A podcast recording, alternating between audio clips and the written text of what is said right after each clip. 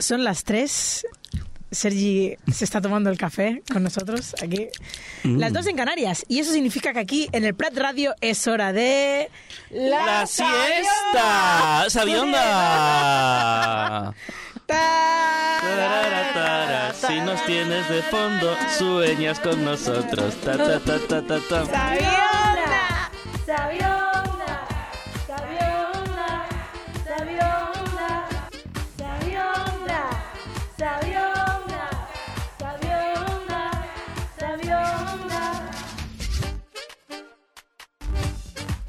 Hoy me acompañan en el estudio dos personitas muy ilustradas, a pesar de lo que están diciendo ahora. y A pesar de lo que pueda parecer. Marta Gómez, ojalá con ella de fiesta te topes. Es muy No, difícil no sabes lo que le acabas de desear a la a pobre gente, de verdad, a la pobre gente de- que no se escucha tanto del Bash, pero sobre todo del Prat, que hay mucha gente que lo sabe esto ya. Bien, y Sergi Páez, digno miembro de la RAE. Una personita ilustrada es una caricatura pequeña. Eh, Muy digno, muy digno el miembro de la RAE este. Pues, pues igual que el resto, la verdad. La- hombre, Igual de dignos que el resto. Sí. bastante más de hecho. Creo que vuestros apellidos son como los más difíciles de rimar de todos y sois los que más venís, con lo cual me jodéis Porque, porque, porque no son números, porque los números son mucho más fáciles de rimar. Pero ¿quién se apellida con números? Marta, Eh, ¿quién está- podría- Enrique V. Por el culo de Inco.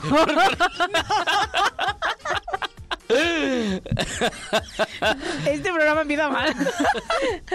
Todos los reyes se apellidan con números. Romanos. Pero no cuenta como apellido eso. Sí. No, Sí. no, Felipe II. que no, Que sí. no. ¿Y segundo de Chomón?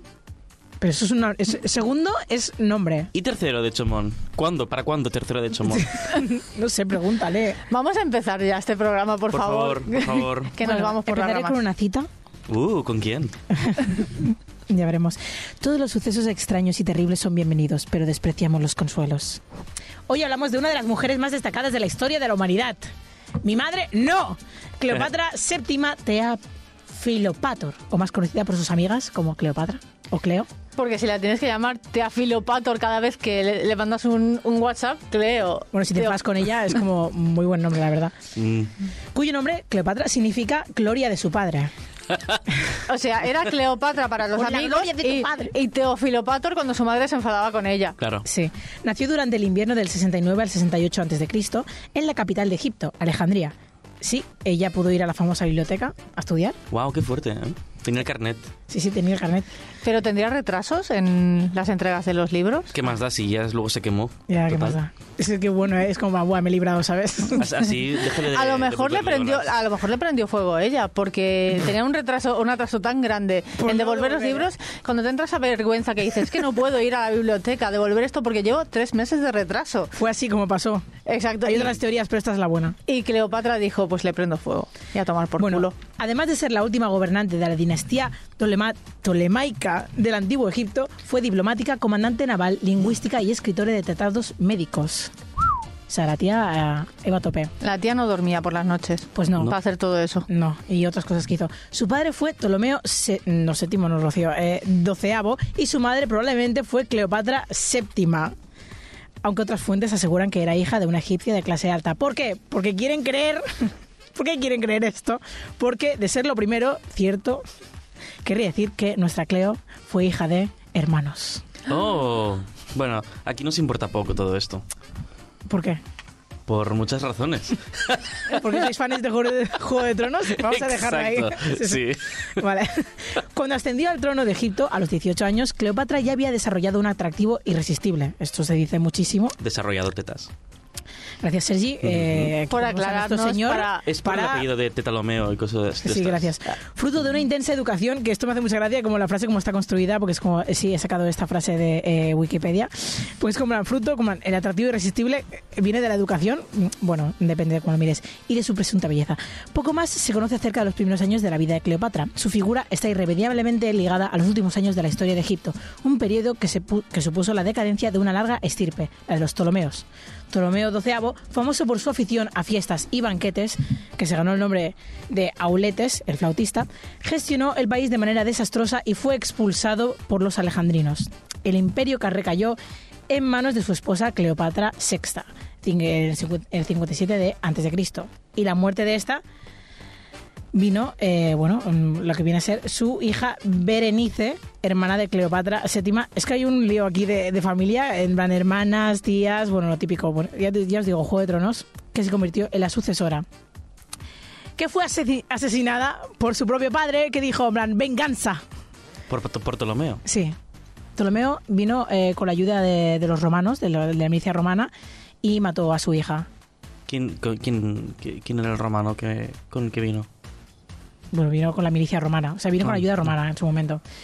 Cuando Ptolomeo murió, en el 51 a.C., Cleopatra y su hermano pequeño, Ptolomeo XIII, accedieron al trono como corregentes. Efectivamente, sí, también no estuvieron casados. Pero no entiendo, ¿Ptolomeo era el apellido o eran los nombres de toda nombre. la dinastía? Hubieron muchos Ptolomeos, por eso hay doceavo, treceavo. y los- vale. Ptolomeo doceavo, que era el padre de nuestra Cleopatra famosa, mató a la hermana de Cleopatra, que en su momento era la, la que reinaba en, en- en aquel momento. Y entonces, en el momento que Ptolomeo doceavo muere, entonces Cleopatra, la famosa, con su hermano se casaron, sí, otra vez, además de mm, sus padres. sino- Así ha salido la realeza de Mongola. Sí. Es- Se casaron y entonces fueron corregentes en la época. Pero entonces hubo un momento de ruptura entre ellos dos y empezó una guerra civil. ¿Vale? Ahí ¿Ha es quedado donde más o menos entra claro? mm, Marco Aurelio. No, Marco Aurelio entra mucho más adelante. Yo estoy aquí por Marco Aurelio porque Lo siento. Todo esto equivalente a la ruptura de Brad Pitt y Jennifer Aniston en su momento. En un artículo escrito para la revista de la BBC History, la, academia- la académica Mary Hammer asegura que la mayoría de las cosas que creemos hoy sobre Cleopatra son en realidad un eco de la propaganda que creó el Imperio Romano. ¡Qué sorpresa! No me lo esperaba para nada. Claro, Mary Hammer, que es María Martillo. Bueno, no está escrito como tal, es como H-A-M-E-R. Vale, qué pena, me has quitado una ilusión. Lo siento. O sea, es bueno, es lo tipo, la, la historia la escriben los ganadores. Eh, que me recuerda un poco también con el tema de lo típico de, bueno, depende también de en qué bando estés, en qué bando te hayan mm, un poco conquistado a ti, te llega una parte de la historia. Y de depende de qué documental veas sobre Franco, te explican una historia u otra. Pero entonces Cleopatra tenía la nariz grande o la nariz, la nariz pequeña. Eh, eso es- de esto es- no vamos a hablar hoy. porque Eso no es lo que, lo que te ha inquietado durante todo este soliloquio. Tú lo que estabas pensando es el tamaño de la nariz de Cleopatra. Es Mi fascinante. querida Marta, si tuvieras un poquito, un poquito de cultura europea, sabrías que esto es una referencia a, la- a los cómics de Asterix. No vamos a hablar de los cómics de Asterix tampoco hoy. y, ta- y también entiendo que es una de tus obsesiones No más. dejar avanzar. Perdón. Perdón, no he Avanti. dicho nada. Avanti. Pero En este, en este programa colaborativo no he dicho nada. porque hay muchísima información de Cleopatra y no Pues, vamos a pues preparas nunca. la sección, no sé, le- la matas antes a Cleopatra. Invéntate el final. No me voy a inventar el final cuando el final es tan trágico. Que Venga, llegaremos. metí la patra. A ver, Hammer, autor del libro Las señales de Cleopatra, una lectura histórica de un icono, señala que por el hecho de ser mujer y de gobernar en un país muy rico, Cleopatra, sobre todo su independencia, era aborrecida por Roma. Cabe recordar que además ella había seducido a dos de sus principales generales, Julio César y Marco Antonio, y luego se unió a Antonio en una guerra contra Roma. O sea, es como, venga, gánate enemigos. Se sabe que fuera de Europa, en África y los países de tradición islámica, fue recordada de manera muy diferente. Los escritores árabes se refieren a ella como una erudita y 400 años después de su muerte aún se le rendía tributo a una estatua suya en Philae, un centro religioso que atraía a peregrinos de más allá de las fronteras de Egipto. Se refuerza mucho su belleza física y su nariz para los asterix, los, los astéricos, los histéricos, Astéricos.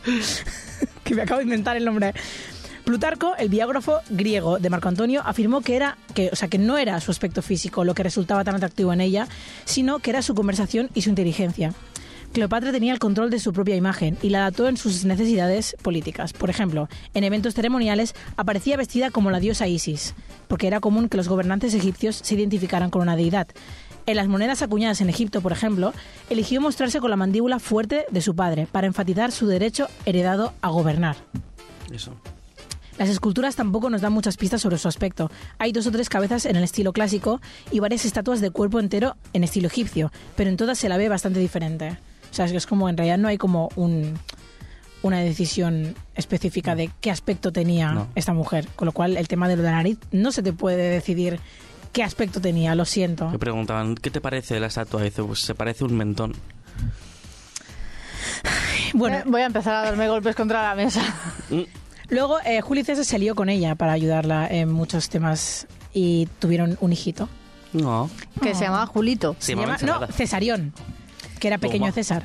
Y esto eh, se ve que fue el primer hijo varón que tuvo César. Y esto a Roma le, le dio muchísima rabia, porque dijo, un momento, ¿esto quiere decir que va a ser el heredero de Roma y de Egipto? No puede ser. Ya, ya, qué fuerte. Esto va a ser, pues va a ser un niño muy poderoso. No podemos, no podemos permitir esto. Además, el parto fue horrible, tuvieron que abrirle a ella. Por ce- ¿Vas a decir cesárea? Sí. Es que- Tuvieron que abrirle. En fin, no es extrañar que Cleopatra fuera detestada en una ciudad que se había deshecho de sus reyes, ya que ella insistía además que se la llamara reina, porque lo era, era la reina. Queen. Queen. eh, Queen Opatra. Te da Queen. Tampoco Mm. pudo haber ayudado mucho el hecho de que para honrarla César había colocado una estatua de ella cubierta de oro en el templo de Venus Genetrix, la diosa que da vida y que su familia tenía en alta estima. Vale, Luego vino, cuando ya murió, bueno, murió, mataron, asesinaron a Julio César. Et tu bruto. Eh, sí, además de su hijo mayor Cesarión, Cleopatra tuvo tres hijos más con Marco Antonio, los mellizos Cleopatra Selene y Alejandro Helios. Vamos, que Ah. se cepilló a media Roma. Bueno, está Alejandro Selene. Es para enfadarse, es muy guay. Y el más pequeño de todos, Ptolomeo Filadelfo. Escogía muy buenos nombres, El la del verdad. queso. No era muy bueno. Ella mandó a hacer una imagen en la pared del templo en, de que la mostraba gobernando junto con Cesarión. A pesar de todo esto, es como en plan, yo tengo una idea muy clara de lo que quiero en mi futuro. Et tu brution. Cuando ella murió, es una manera de decirlo, luego ya os avanzaré mm, de qué manera, el emperador romano Augusto convocó al joven con promesas de poder, es decir, a Cesarión, solo para matarlo. Se cree que tenía 16 o 17 años, aunque algunas fuentes afirman que apenas tenía 14. La muerte de Cleopatra. Ahora, llegamos a la cuestión. Venga. El emperador Augusto fundó su reinado sobre la base de esta derrota. Bueno, a ver. Cesarión, el último de los Ptolomeos, fue condenado a muerte por Octavio, que se entrevistó con Cleopatra y le dio garantías. Pero cuando la reina vio que su hijo fue asesinado, no quiso ser llevada a Roma, encadenada y sufrir una terrible humillación, sabiendo que Octavio pretendía exhibirla por su triunfo en Roma. Después de revestirse con sus galas reales, se suicidó el 29 de agosto del año 30 a.C., dejándose picar por una víbora aspi. Se dice, que es una como leyenda que hay de, lo de la víbora, básicamente, pero sí que es real que se suicidó, evitando esta humillación, porque era como una tradición, lo de pasear a la gente. Pues ya que estás comentando esto, voy a recomendar encarecidamente Roma de HBO. Porque se ve todo esto muy bien. Muchísimas gracias por esta recomendación. Y bueno, lo que quería hablar hoy, después de presentar a esta mujer ilustradísima y sufridora hasta final, es eh, el robo a los museos, ¿no? Porque después de toda esta historia que pasa en diferentes puntos del mundo, luego el- los museos dicen, oye, este tipo de cosas que yo... Hay como este debate que siempre, siempre he sentido por dentro con el tema de, de llevar la historia a todo el mundo, porque quieres como un poco democratizar y que la cultura llegue a cualquier persona, tengas el nivel que tengas económico, pero claro, estás robando a otra persona al final, porque es como tú no te puedes permitir viajar hasta Egipto para ver ciertas Buah, cosas, pero claro, Casi todo lo que tengo va de esto, de hecho. y es como hoy vamos a hablar un poco de- del tema, bueno, básicamente de, de cómo hacemos para ah, compartir la cultura entre todos los mundos, pero conocer un poco de historia de todos los mundos, pero claro, ¿qué haces? ¿Vosotros qué pensáis con este tema? Pues me parece un tema muy interesante porque yo que soy ah, cinéfago, ¿Cinéfago? devoro, devoro cine, no, no lo consumo, lo devoro. Eh, el cine nace un poquito porque los Lumière dicen guapa botronco, pero esto con acento francés. Guapa botronco, esto que hemos hecho, esta guía muy chulo para... eh, te vas a esos sitios del planeta y lo grabas y luego se lo enseñas a la gente. Y efectivamente pens- eres, fueron Ah, como... Ahora no puedes parar de hablar con acento francés. es, es que, es que, en serio, eh, qué mal. Eso me eh. pasó a mí en, en Galicia. El, es- lo de- Que hablabas con acento francés. Porque claro, por los galos. Claro, estaba todo con Gs en todos lados y estaba todo Claro. igual, sí, sí. Que bueno, entonces Me el, confundí. el cine al final, uno de los objetivos primarios del cine era filmar alrededor del mundo y traer las imágenes a los parisinos. Sí. Y una de las primeras cosas que filmaron, de hecho, fueron las, las pirámides de Giza. Um, Mm. sí. Y dijeron, "No- podéis viajar, os lo traemos Sí. por un módico precio. El documental fue una de las primeras maneras de democratizar un poco mm, las Que- imágenes del, del resto del mundo. Que está guay, porque la otra era traerte la pirámide piedra a piedra, que no era plan. No, no, es que se han hecho cosas muy Se locas. han hecho cosas muy locas. Porque... Sí, sí, sí, sí, sí. Sí, sí. Te vas por Nueva York y te encuentras edificios que son más antiguos que Estados Unidos porque los han traído en barco. Yo, yo no, no, lo ten- no lo traigo esto en la sección, pero me hace pensar lo de las cosas muy locas que se han hecho, que todo el British Museum es un poco un expolio del resto del mundo. Sí. Porque tienes la zona de Egipto, precisamente, tienes ahí la piedra Rosetta, que es como el documento más antiguo que existe, está Sí, en. Londres y se extrajo de probablemente Egipto Mm. o algún sitio. ¿Por qué está en Londres? Porque eran conquistadores. No, hijos de puta, no eran conquistadores, eran unos hijos de puta. Mm. Hijos de la Gran Bretaña. Muchos de ellos seguramente hijos de putas porque eran muchos marineros. Así como dato. No sé si hay algún marinero escuchando este programa. eh, ¿Le pedimos perdón? ¿O no? No o sé, no, a lo no. mejor es un hijo de no. puta también. Mira mamá, cómo hablan de ti. Se pone a llorar. Lo siento. Amor de ¿Por qué, madre. ¿Y por qué has puesto acento de Rocky Balboa? Al- ha ha sido una, una imitación involuntaria. Sí, sí, me ha, me ha salido natural. ah, porque tengo el A ver, di, Adrián, Adrián. No, eso no lo voy a decir. Al final lo he contado de la caldera. ¿Qué caldera? Vaya, se nos vaya el tiempo.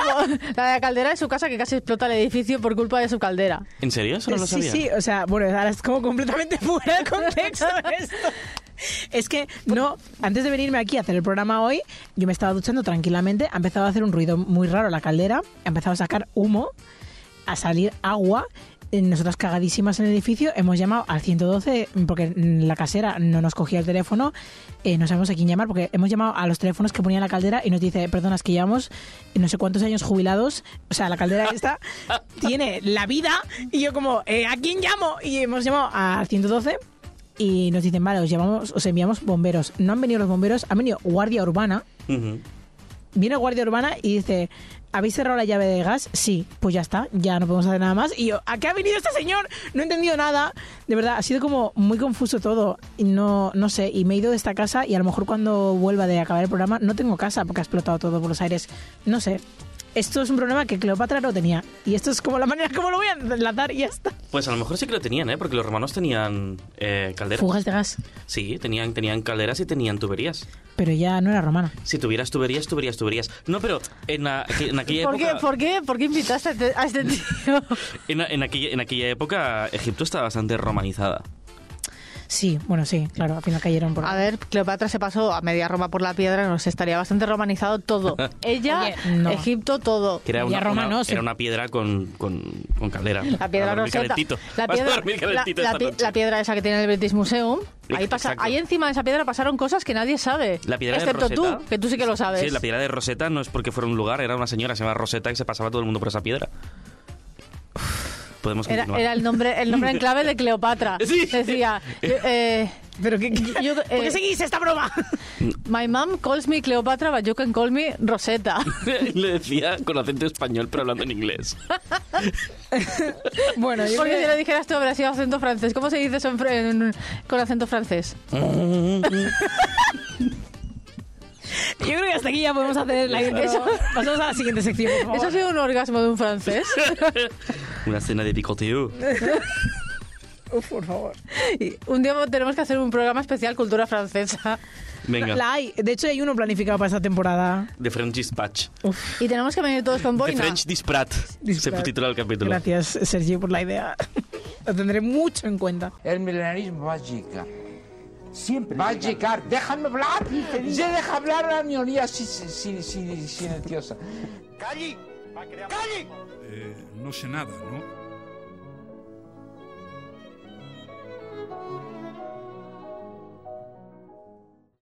Bueno, ha llegado la hora de Martropología con Marta Gómez, Esa- esta antropóloga de confianza. ¿Esa quién es? Pues no sé, estoy esperando que llegue algún Yo día. no confío en ella. Como... ¿Cómo que de confianza? Bueno, es la única que tengo, o sea, no hay más.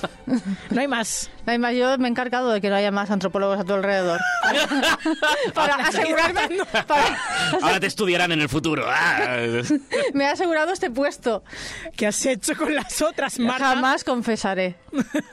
Bueno, bueno, ¿y qué traes hoy al programa? Aparte de asesinatos, Aparte de confesiones que, que podemos llevar a juicio. Pues traigo, traigo mucha mierda. Como siempre, no. A ver, traigo... Qué bien. Esto le va a encantar a mi madre. Para comentar en el próximo café de la semana que viene. ¿A tu madre no se escucha? Sí. Es nuestra, Ah. es nuestra oyente. Es La nuestra Ah, es la oyente. Es la La- oyente. es esa sí. oyente. Es esa Mm. oyente. Es la oyente que tenemos. Escucha, me, y me oyente. comenta, me comenta además específicamente qué voces le gustan más. Así que. ¿Y, qué- y qué, qué dice de mi voz? ¿Qué dice de mi voz? A ver, a ver, ¿cómo? ¿Qué dice de mi voz? Pues. ¿Te puedes seguir así durante una hora? ASMR Radio. bueno, estábamos en mi sección, ¿no? He venido a hablar de mi sección. Perdón. Danos, Marta. Venga, Marta, dale, por favor. Vale. Si quieres. Bueno, pues yo, yo he traído... mm, ¿Por qué digo yo he traído? A ver. El- puedes. yo, me he hecho un poco la sección hablando de robos en museos en general, como el museo como robo en sí, como lo que hemos comentado antes del British, por ejemplo, pero también cuando se roba museo en tanto que arte, a Occidente. Mm, Por ejemplo, ¿os acordáis de aquella vez que el, el ISIS o Daesh, o como se hagan llamar ahora, eh, eh, se dedicaron a destrozar esculturas, mm, no sé si eran dóricas, jónicas o algo así? Corintias. Románicas. Corintias. Corintias. Esto, quería quería No lo he esto. podido evitar. Lo, lo habéis hecho. Quería, quería exactamente eso. Pues eh, normalmente el atacar los museos y la cultura es estás atacando a esa cultura Porque pocas cosas hay más representativas de una cultura como su arte o su o lo que una cultura considera que es su seña de identidad, ¿no? Sí. Y Occidente pues tiene eso que tenemos museos, todo muy ordenadito, muy bien eh, alarmado. Somos ordenados para todo, ¿eh? Somos ordenados y, y nos jactamos de ser muy cultos y, y tal. Hmm. Entonces, cuando nos roban en un museo o nos tiran un bote de Pinturita. tomate en un cristal que tapa una obra maestra, pues nos ofendemos mucho. Es verdad, es verdad. Pero a la vez están, por ejemplo, los museos de, de antropología, que si no habéis ido a uno, os lo recomiendo. No, bueno, sí. No. Pues como, como curiosidad, es que yo he tenido que ir sobre todo mientras estudiaba. No, no he vuelto a ninguno. He ido a- más a charlas que a otra cosa, pero son, Total que ha cambiado. son en 10 como años. exposiciones de, de, de objetos de otras culturas principalmente, también de la nuestra, pero sobre todo, como es de antropología, pues es es de, de tribus y tal, y que no deja de ser pues un robo brutal a otras culturas. Es como, mira, me voy a traer todas las lanzas que tenían los no sé quiénes y me las traigo a Barcelona y las expongo ahí en el museo este de Montjuic, ¿no? Que luego mira, es que pone cesión. Ah, procesión del British Museum, ¿sabes? Exacto. Que, que primero se pelan unos cuantos, pero hay casos mucho más flagrantes. Por ejemplo, al negro de Bañolas Mm, oh, es un señor, wow. es un Sí, sí. señor bosquimano, que es una etnia, una tribu, al que capturaron, mataron y eh, convirtieron en muñeco de cera, o sea que lo, no me va a salir la, la palabra. Haciendo taxidermia. Sí, sí, sí. exacto, Exacto. sí. Bueno, ya me estáis entendiendo, ¿no? Y lo exhibieron en un museo de Bañolas. Gracias a la Cataluña colonizadora, que la colonización tuvo mucho que ver con Cataluña y sobre todo con Barcelona. Y, y hasta que alguien dijo, esto es indignante, ¿no? Pero luego hay otros casos que no son tan, no se presentan como algo indignante, pero Copito de Nieve, Fulqueta Neu, es el, es el ejemplo perfecto de, de la colonización. Es, Mm. Vamos a la selva, capturamos un, un mono que es blanco y es peculiar y lo traemos a Cataluña, lo exhibimos en el zoo y es una seña de identidad de Cataluña, que la gente venía solo a ver eso. Igual que la gente iba Es a Bañolas porque- a ver a un señor disecado. Disecado era la palabra. Eso es fuerte porque buscas simplemente pones negra y ya te autocompleta da bañolas. Sí, Google. es que claro, es que es, es, es muy icónico esto. Entonces, para mí, al pensar en museos, Durísimo. tanto en robo como en museos, pues me viene a esto, el, el, el orgullo de Occidente, sus museos, su tal, eh, capturar gente, disecarla, bueno, matarla primero, porque disecarla sin haberlo matado es todavía más cruel, creo. A ver, eh, un poco difícil también. Sí, y, y exhibirla. Esto me, recuerda a algo que mm, decía Einstein y consecuentemente dicen ah, todos los animalistas ah, que hay hoy en día. Que es que las siguientes generaciones que vienen detrás de nosotros no solamente se van a escandalizar de que comiéramos carne, de lo que más se van a escandalizar es que tuviéramos animales am, como grandes primates en, en, en zoos. Y- Disecados también. Y, y Y- en casas, como la perra Marta de tu abuelo, de quién hayas visto. No, eso no se menciona. Em, lo que me recuerda también a que una de mis películas preferidas cuando crecía era El planeta de los simios de 1978, voy a decir. Em, no recuerdo qué año exactamente, la del... Es- Es un, es un gran ejemplo esa Es- peli de, de justamente de todo esto. Sí, sí, que viene es- muy al caso. Esa escena en la que van al museo y encuentran a uno de los compañeros disecados. Sí, Y aquello me horrorizaba de, de- de pequeño. A mí el zoo me parece la gran aberración de, de la historia. 1968. 68, mira, por Casi. 10 años. ¿Qué, por 10 años, ¿eh? ¿Qué, ¿Qué pasa en 10 años? Nada. Al planeta del simis. Casi nada. Ah, casi nada. ¿Qué ha pasado en 10 años desde el 2012? Nada. Joder. Mira, Una mm, pandemia. un año después de que Rocío y yo nos conociéramos, justamente. Mira, Qué fuerte, bonito. ¿eh? Qué ¿Fuisteis al zoo? Eh, ¿No no, fuimos a beber. No ese día, no ese día, pero vamos a ir para celebrarlo. Vimos este vimos viernes. otro tipo de bestias en Este, el este viernes, gente del Prat, el día que se emite el programa, o sea, cuando terminéis de escuchar De hecho, esto, sí, está poneos a cubierto, porque, porque aquí la directora y yo vamos a salir por el Prat a dar una que- vuelta. Cualquiera que quiera conocernos en persona, estaremos haciendo la gira por el Prat. Sí, el, tour, el tour europeo, el tour del Baix Llobregat, podréis encontrarnos probablemente en el artesano a eso de las... ¿Quieres aprender? De la noche. donde sea. Firman autógrafos donde sea. ¿Quieres Y aprender de antropología? Y podemos recibir autógrafos también donde sea. Wow, vale. Yo creo que ya ha traumatizado a suficiente gente. Em, ¿Qué más nos cuentas, Marta? Pues no tenía mucho más, la verdad. No, No, pero- no, es, es un tema interesante. Es un o sea, tema aparte... Podemos seguir hablando del planeta de los simios, me interesa. No, pero está, o sea, una cosa... ¿De la película o del planeta? Eh, ¿Nos puedes llevar al planeta? ¿Tienes la llave? ¿Algo? No, no, no, pues tengo a- un no. spoiler para ti. El A planeta ver. de los simios siempre fue Eh, la Tierra. Eh, la Tierra. Basta. Sí. Ya está. Al final de la película sale el aeropuerto medio enterrado en la playa. Sí, con la peluca de Pero se de la llamaba, temporada se pasada. llama Josep Tarradellas o Aeroport del Prat. Um, aeroport de Fluquet, de, Fluquet de Neu. porque cambiaron varias veces de nombre. No, pero mm, hay otra parte de, de los museos que sí que con la que más o menos sí que estoy de acuerdo, lo Las siento. tiendas de regalos. No, Oh. que es cuando, claro, hay cuadros que solo están hechos para individuos particulares. O sea, estaba la parte de plan de la de robar en culturas, pero luego está la parte de los cuadros que estaban hechos simplemente para colecciones privadas y que luego sí que se exponen en museos y que pertenecen a la cultura del sitio. Que por ejemplo es como que si esa persona o esa familia no hubiese cedido este cuadro al museo, no se hubiese visto nunca esta obra al público y no se hubiese conocido, ¿no? Sí. Por ejemplo, y es como, pero por otro lado tú pierdes el contexto, porque el pintor hizo este cuadro pensado para una habitación específica, para una ilumina- iluminación específica, una época específica. Y es como que, por un lado, es, conoces la pintura, pero pierdes completamente el contexto para la que se hizo. Y es como que Hmm. molaría muchísimo poder tener como ese diseño en los museos de alguna manera, de decir, hostia, tener como la habitación o la iluminación también de- del sitio. Una, una inversión baratísima, Una impresión baratísima, ¿no? Pero es como, joder, o sea, ya que... A ver, sí que me, hace- me, me dio que pensar esto también de, eh, por ejemplo, el tema de los, de los derechos de autor. Cuando un autor muere de libros, eh, normalmente queda, los libros quedan libres de derechos. Por eso hay según qué canciones que las puedes utilizar en vídeos y tal, porque, porque ya no, no tiene herederos no, y no ese Bueno, sí. derecho está, está libre, ¿no? que es como 70 años de, de sacar algo... Y seguro que en, que en algunos museos encontraríamos también que muchos muchas obras que hemos visto y admirado no tienen, están libres de derecho y no y el museo las tiene ahí gratis o algo así. Y te cobra por Sí. verlas. De hecho... Y no te cobra poco.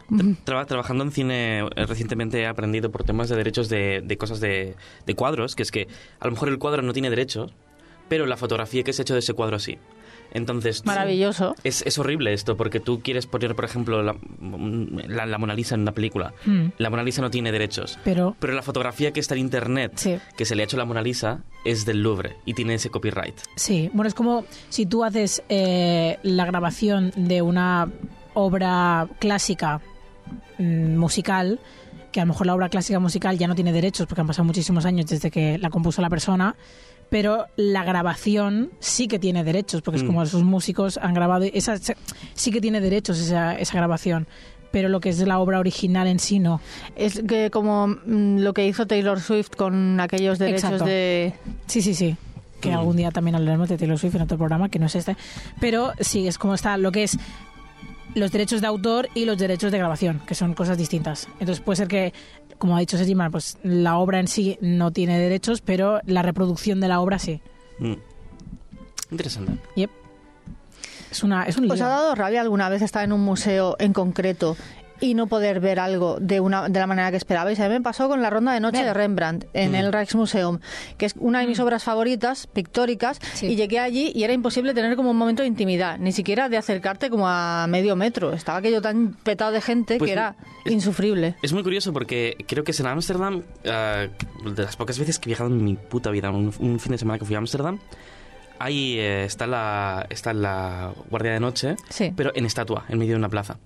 Y es muy chulo porque es como si puedes pasear por el medio del cuadro. O sea, qué guay, pues esto no, lo- no lo he conocido y he ido dos veces. Pero no puedes verlo como deberías porque está siempre lleno de turistas. Claro. Entonces mm, quieres pasear entre la gente y tal, pero luego hay una niña subida a un mosquetón o... Claro, qué guay. ¿sabes? Yo sería, yo sería la niña que haría como que lame el mosquetón, que hace, bueno, es estas cosas de me ponen una cámara delante y no sé estarme normal. Claro, no ves un objeto fálico delante, Marta, y No, yo dices, me pasó en el Louvre con el tema de Mona Lisa, pero yo, yo- es un cuadro que nunca he tenido ningún interés por ver. O sea, No. que pasé por delante porque era el recorrido que tenía que hacer y por decir, bueno, he visto el cuadro, pero es un cuadro que nos dieron unos cinco segundos de lejos y era como, es que no tiene ningún sentido lo que estamos haciendo. Es que no tiene ningún sentido. Cinco segundos para decir la he visto y ya Sí. está. La, Madre mía. la Mona Lisa es para el arte lo que es Origen de Christopher Nolan para el cine. Sí, Es ok. Es como, vale, está ahí. ok. Y Ya los expertos sí. en arte te dicen, a ver, está bien. Hay muchos mejores cuadros, muchos Sí. mejores cuadros. Es como, o sea, era, era para que pudierais decir la he visto porque sois mm, occidentales ilustrados Mm. y tenéis que poder decir que habéis visto obras de arte. A mí me gusta más pasear por las obras de arte, por ejemplo, las arquitectónicas.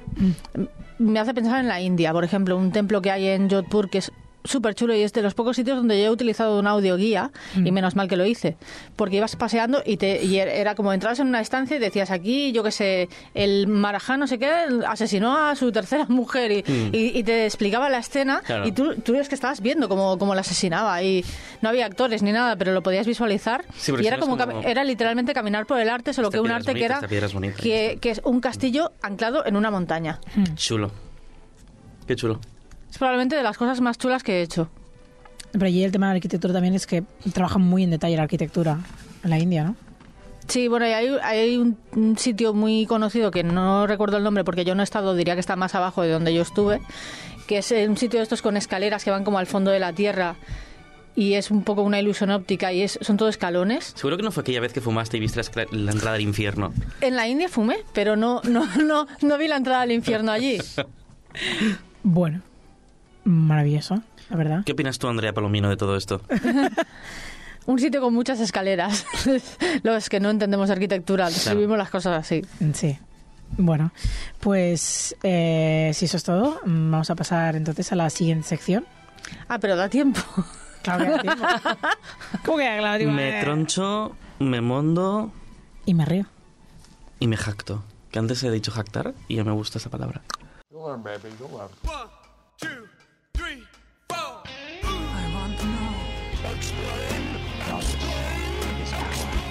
Power is power. Aprenderás esto tú.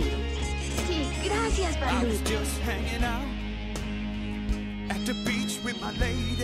Bueno, es la hora de curiosidades. No, ya hemos hecho careta. No, ya está. basta. ya está, ya hemos No hecho careta. doble careta. Sí, eh, además ja passó Halloween, ja no hi ha caretes. El que ha és un canvi de registre al català, perquè aquest programa és del Baix Llobregat, i si, Ja i si no parles en català al Baix Llobregat, És que et foten pallisses pel carrer. se li diu que ma mare escolta aquest programa i es posa amb a ficar la veu ara. És que no pot ser això, eh?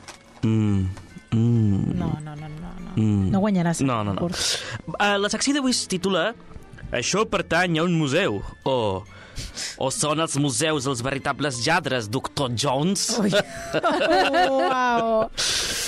Uh, parlem, uh, fem una petita introducció parlant de que una cosa que hem parlat ja abans, que és la dualitat moral, no? Allò que fan els lladres que tornen coses als museus, ho fan bé, perquè com dèiem abans, els museus també són, Son lladres, sí, no? sí. Es como un ladrón que le da, un lladre que le da una a la otra, ¿no? Exacte, és com Indiana Jones lo hacías mal, lo único que hiciste bien es pegarle al nazi, no hauries d'haver portat la... Sí, però es va, fer una, es va fer una nazi. És com Com? A una pel·lícula es fa A la tercera. nazi. Sí, es que son Ah, las sí. nazis, sí, sí. Has dit que es foia una nazi? Sí. Ah, sí, el seu pare també, que és Clar. molt turbi tot. És que és molt turbi aquest moment. Però no a la vegada. No a la vegada. però Això hauria de- estat el més Però amb turbi dies de tot. diferència. Clar. O sigui, es, es, van, es van menjar la saliva a l'altre. Bueno, el cas, el cas és que... Ah, le gusta Dr. Jones.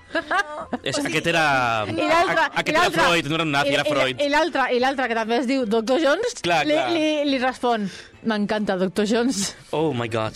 Mm, mm, Dr. Basta. Jones. Vale, vale, vale. vale. El cas és que eh, i, i fa, fa poc ho pensava perquè estava veient l'any passat la última temporada de um, La Casa de Papel, no? Això que ens representa com a espanyols, uh, Sangria Toros, La Casa de Papel. I uh, hi ha una escena on Rodrigo de la Serna, supergran actor, um, uh, agafa i diu una frase és que és estil uh, soy el sudaca que vino a repatriar el oro usurpado por los genocidas conquistadores Ole. i és, uh, i és un moment brutal on ella està increïble i estan al final robant l'or espanyol que és or que va venir de les Amèriques, no? Mm -hmm. Té tota aquest, aquesta dualitat moral de sí, són lladres, però estan repatriant, però bla, bla, bla, bla, bla, bla. Però qui va escriure això? Aquesta frase, Clar, guionistes nacionals, clar. són aliats. Ah, hi, ha, Són hi, ha una, aliats. hi ha una pel·li molt guai d'Iciar Boyain que no sé si és bona com a pel·lícula, a mi m'encanta perquè parla d'això. Són uns actors que van a, a Sud-amèrica a fer una pel·li sobre la colonització Mhm. i contracten també eh, actors indígenes. I hi ha com un, moltes estones de conversa entre ells de, de la dualitat moral que té el que estan fent. Mm, és, que, és que hi ha I de, un... I de les diferències culturals, perquè li diuen, tu has d'agafar el teu fill i fer com que mm, l'estàs ofegant al riu. I per ells, la seva cosmovisió, això és com supercomplex i és, té un significat molt diferent. És que és un tema més gris que l'Espanya franquista, que era tot lleno de grises. I això em, va fer pensar en quina quantitat d'herois vaig tenir quan vaig créixer que feien això de uh, retornar coses a, als museus. Tenia, Robin Hood. Que, no, no Robin Hood en específic, però Carmen Sandiego, Nathan Drake, Clara Croft... Um, ha, i, ha el 2016, amb la pel·lícula la primera de Black Panther, que la segona es va estrenar la setmana passada. Um, ah, no, aquesta setmana, s'estrena avui, de fet. S'estrena Ah, avui, sí, dia 11. s'estrena avui. Sí, s'estrena avui, dia 11. Hi havia una escena que, bueno, bàsicament el dolent el que vol uh, uh, és tornar tot el que Europa li ha tret, no? I va a un museu i roba coses, bla, bla, bla. Això pa- em porta a parlar de robatoris, de museus, i no de museus, que semblen de pel·lícula. Vale? Avui us porto tres robatoris, d'acord? O tres coses relacionades amb robatoris. Um, una d'elles no és certa, uh, i us deixaré escollir, d'acord? Com sempre, tinc fet 1, fet 2, fet 3... Uh, ja l'últim, com sempre, es quedarà sense temps, així que escolliu quin voleu escoltar primer. No sé, en ordre? Et tindràs temps, crec jo, eh? Tindré temps? Sí. Sí, sí, sí. Perquè Marta ha, ha, ha anat més curta, o sigui que Vale. tens temps avui. Vale, doncs començarem pel fet 3, que és el Stewart Gardner Museum Theft, el robatori de el Stewart Gardner Museum.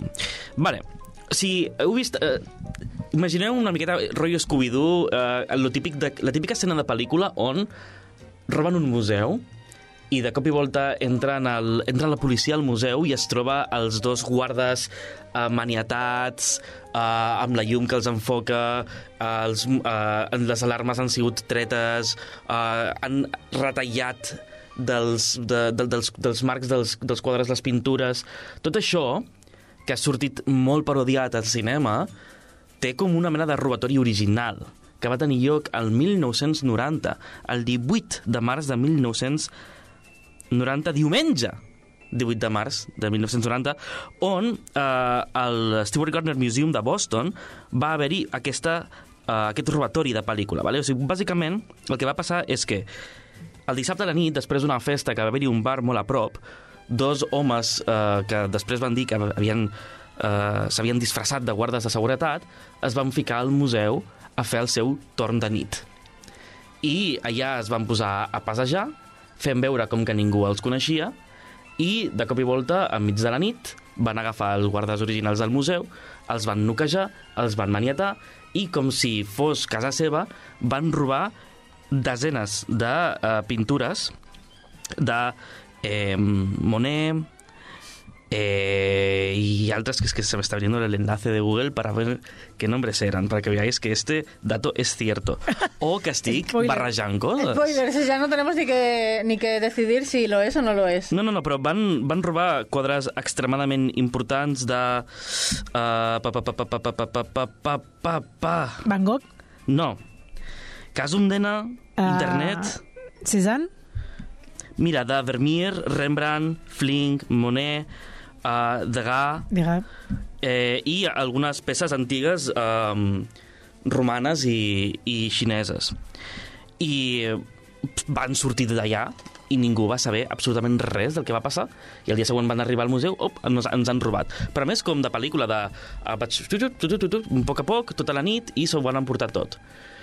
Avui dia encara no s'ha trobat qui són aquestes persones i la investigació porta ja doncs, 25 anys. Les peces robades són tan, tan, tan valuoses Que un Que- d'ells és Robert- Donald Trump. no, que hi ha una llei que diu que passats 5 anys, si no són tornades, si les persones les tornen, no, hi, no els hi cau la llei a sobre, no? perquè són massa, massa valuoses s'ha aqu aquestes ha peces. prescrito. Ah, efectivament, del Fosquitos, sí.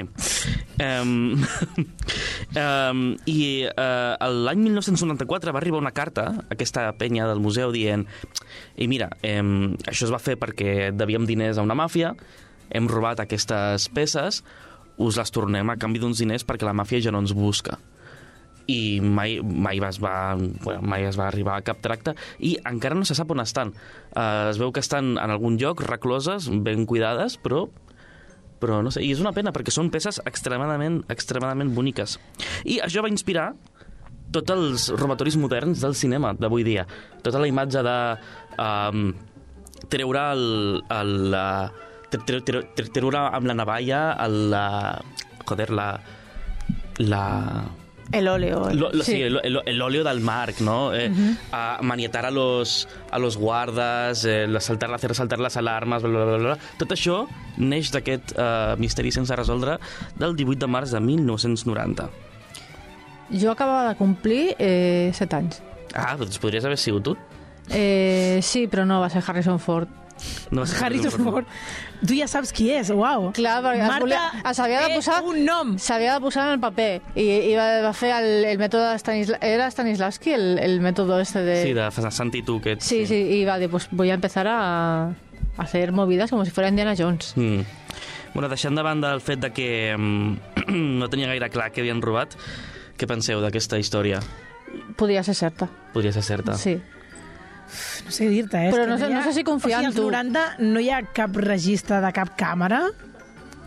De res? Eh, quan jo era petita, quan jo tenia 7 anys, eh, no, teníem, no hi havia tanta tecnologia en, en res. O sigui, per, mm, podies passar mesos i mesos sense fer una foto. Aquest museu és un museu molt petit de Boston i aquestes peces havien eh, sigut cedides, havien sigut cedides Ja. per una família. I el que hi ha és un I registre... no seria la, la mateixa família que la vas a dir Pot ser. que les va voler recuperar? El que hi ha és espera, un espera, que registre... Marta hoy resuelve este caso, Oh, eh? tant de bo. Hi ha un registre horari del moment on eh, sonen les, salten les primeres alarmes, bla, bla, bla, bla, bla, bla, bla, però clar, no hi havia la tecnologia que hi ha avui dia i no hi havia les càmeres que hi ha avui dia. Bueno, pot ser cert, pot ser cert. Pot ser cert, pot ser fals. Vale. Mm, Medio lleno, medio vacío. Sí, no és, no és la millor dada que he portat mai, per a veure si aquesta us agrada més. El 1943, que això és una altra diferent, una altra dada, eh? 1943, eh? 1943, Clar que és més difícil. el país de l'est asiàtic de Niven esclata en la Guerra Civil, d'acord? La princesa Dala és l'única persona de la família reial que en el cop d'estat escapa i escapa a Anglaterra. I abans de marxar a Anglaterra amb alguns cosins, en veritat, i tot això, però abans de fugir a Anglaterra, que recordem que tenia, te- te- tenia una, una relació amor-odi, sobretot a, a principis dels anys eh, del, del segle XX amb la, amb la Índia, el seu pare, que era el maharajà de la zona, li va regalar un diamant, que està considerat segon, tercer diamant més gran del món, d'acord? Això és molt important. La princesa Dala arriba a Anglaterra 1943. Um, allà es queda mentre a Niven, el país aquest de, del sud-est d'Àsia, s'hi estableix una república popular. No hi ha un cop d'estat, funciona, tota la família reial se'n va fora, ella s'emporta la pedra, i nou anys després, el 1962, la República Popular de Niven parla, para al món i li diu que el diamant que es va emportar la princesa Dala pertany al seu país i que s'ha de retornar, no? En plan de, hòstia, aquesta monarquia eh, la vam treure nosaltres d'aquí, tot això que era d'ells, en veritat ens pertany. Per tant, van fer com aquest reclamo internacional de porteu-nos la joia perquè això és eh, herència nostra. Òbviament, la princesa que vivia a Londres i era rica i mm, protegida va dir que no i es nega a tornar-lo. Això genera un petit conflicte internacional entre partidaris que el diamant es torni o no. Gent que està... Països que diuen, vale, hòstia, això pot esclatar en guerra civil pot estar, o guerra internacional perquè hi ha com un país que es nega no, a, a portar això també. I a l'hivern del 1963, la princesa Dala se'n va als Alps francesos i celebra l'any nou i el Nadal amb el seu nòvio i altra gent rica, en plan de rollo jóvenes ricos, nos vamos por ahí a los Alpes de fiesta, no? Eh, la Interpol s'assabenta, però, de que la República de Niven ha contractat un lladre al que li diuen el fantasma, ojo, el fantasma, i que havia estat operant durant una dècada a Europa. De fet, hi han dades de que havia estat operant des de la Segona Guerra Mundial, retrobant tots aquests putos quadres que es van emportar els nazis. Lo del fantasma a mi em sona molt, però no sé si en relació amb, amb, aquest, amb, aquest, amb aquest cas, no sé. És que, és que era, és un tio que al final no van enxampar mai, no se sabia qui era. Bueno, quan va morir sí, però bueno. Eh, eh, on m'he quedat jo aquí? I com va morir, si era un fantasma?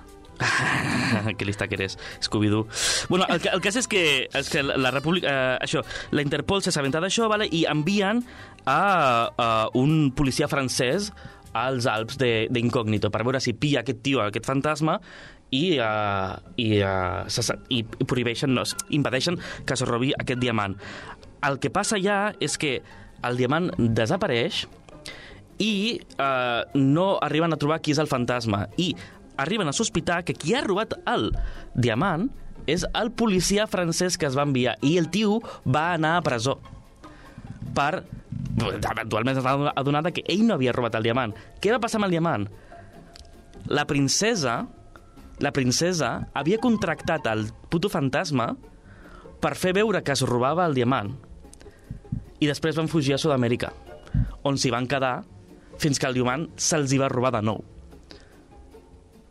Enteneu la- la- l'estratagema? Bueno, eh, és too much. Aquesta història, aquesta història és una mica de too much. És una mica too much. Doncs això, el, el, la tia contracta el fantasma, que es feia passar per ser un nòvio, van fer com que robaven la, el diamant i els dos van fugir cap a Sud-amèrica amb el diamant, inculpant el policia francès que va acabar a la presó.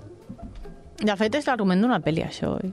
De quina pel·li és l'argument d'això? No sé, però, però és- podia, és- podia ser-ho tranquil·lament. Està podria ser fàcilment l'argument de qualsevol gran pel·lícula heist, rollo eh, Ocean's Eleven.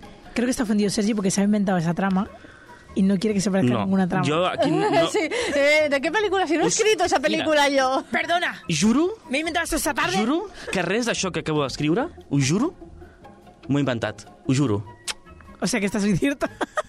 Maneras de, con- de conseguir que No. Que sí, que de no, de no tener que adivinar qué dato era cierto. Da igual, ya lo fuerte. dicho. Vale, doncs vaig, vaig per l'última. Vaig... Es como apretar a Sergi para hacer, hacer, hacer presión y hacer que se fuerte. ofenda. Ya sabemos cómo hacerlo. És que, és que Es jo atacar el ego de Sergi. no puc, fer, no puc ser presentador de concursos, eh? Em feu mal.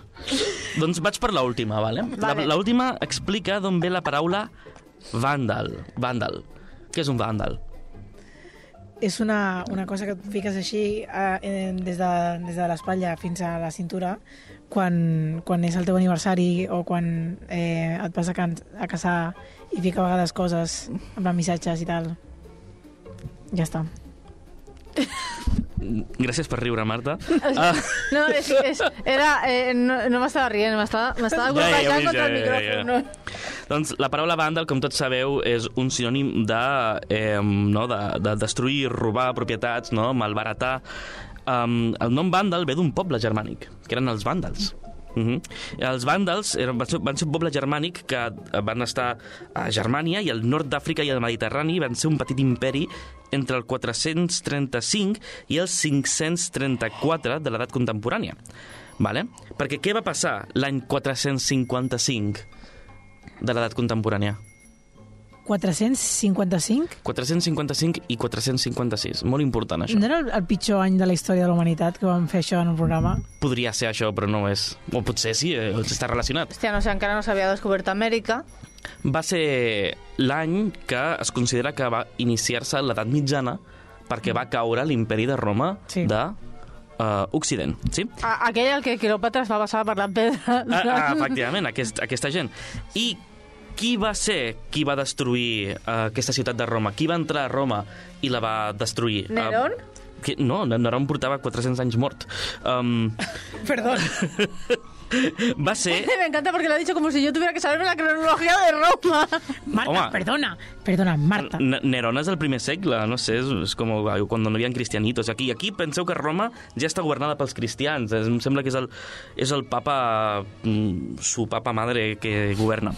Um, va ser, qui va entrar a Roma i va destruir la ciutat, qui va vandalitzar la ciutat, va ser Gaiseric, fill de Gunderic, un rei vàndal que va conquerir gran part de a tota... Gaiseric, fill de Gunderic, eh, heredero de los ejércitos del norte. És mentira.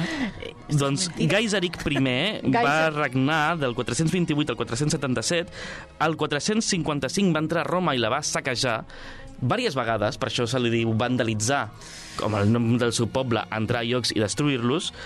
I eh, després el que va fer, com en plan risses, com ell vivia el que des, havia sigut Cartago, que com sabeu Cartago va ser destruïda pels romans i els hi van tirar sal perquè no creixés res, doncs va començar a tirar sal per Roma perquè no hi creixés res. Has agafat els noms de Tolkien, eh? Sí, exacte. Yo creo que Gaiseric y, y Faiseric Sí. y su puta madre. te ha ¿no? faltado de, de cómo era Tom Bomba. Tom Bombadil. Tom Bombadil. I això d'aquí ve el verb vandalitzar dels vàndals governats per Gaiseric. Eh, tu tens molt de temps lliure i això t'ho has inventat. Yo creo que sí que también. Sí. Doncs no, aquesta és certa. Ai, la d'abans no. La... Alguna vegada has portat alguna que no fos certa i que Sí, no fos absurda? Doncs jo no hi era. Doncs uh, anem, per, anem per ordre. La primera que he explicat és certa. Vale. Uh, és el Isabel Stewart Gardner Museum Theft. Això és cert, i és cert que no s'han trobat els... els, uh, Els quadres. Els quadres. Efectivament, Gaiseric I rei dels vàndals, va ser qui va destruir Roma i per això d'aquí ve el verb vandalitzar, perquè ve d'aquest poble que saquejava.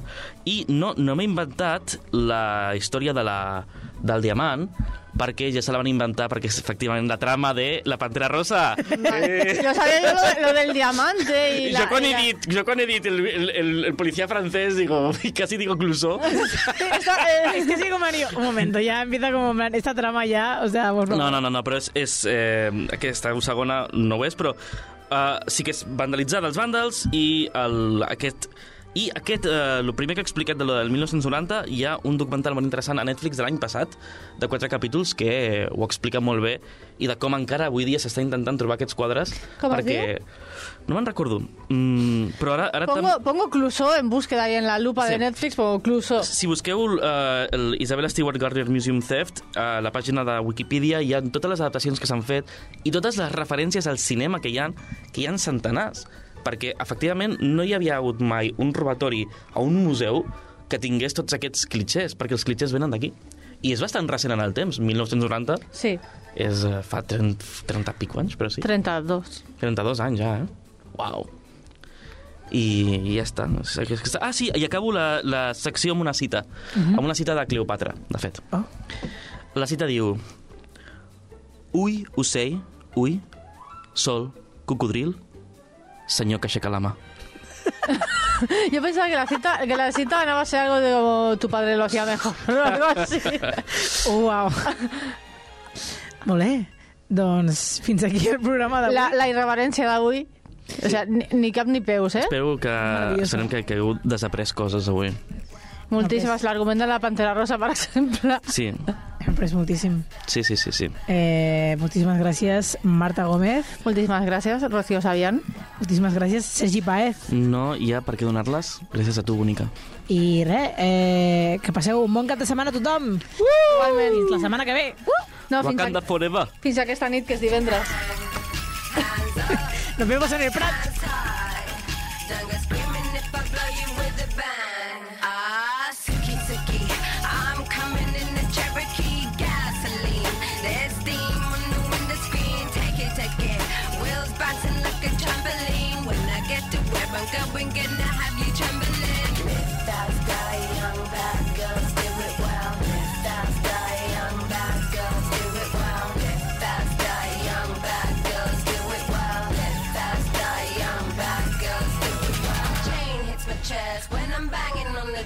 Hits my chain, it's my chest when I'm banging on the radio. Yeah, back it, back it. Yeah, pull up to the bumper game with the signal. Cover me, cause I'm changing how to handle on it. My life, but I broke it. When I get to where I'm going, gonna have you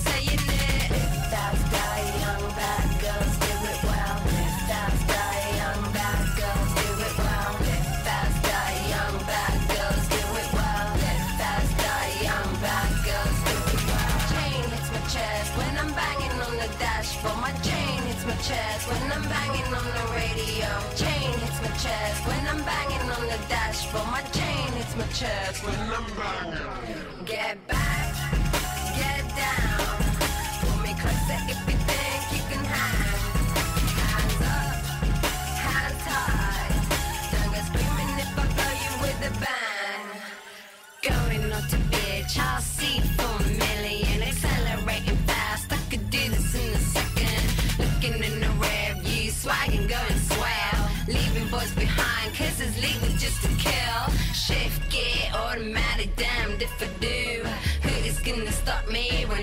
Coming through?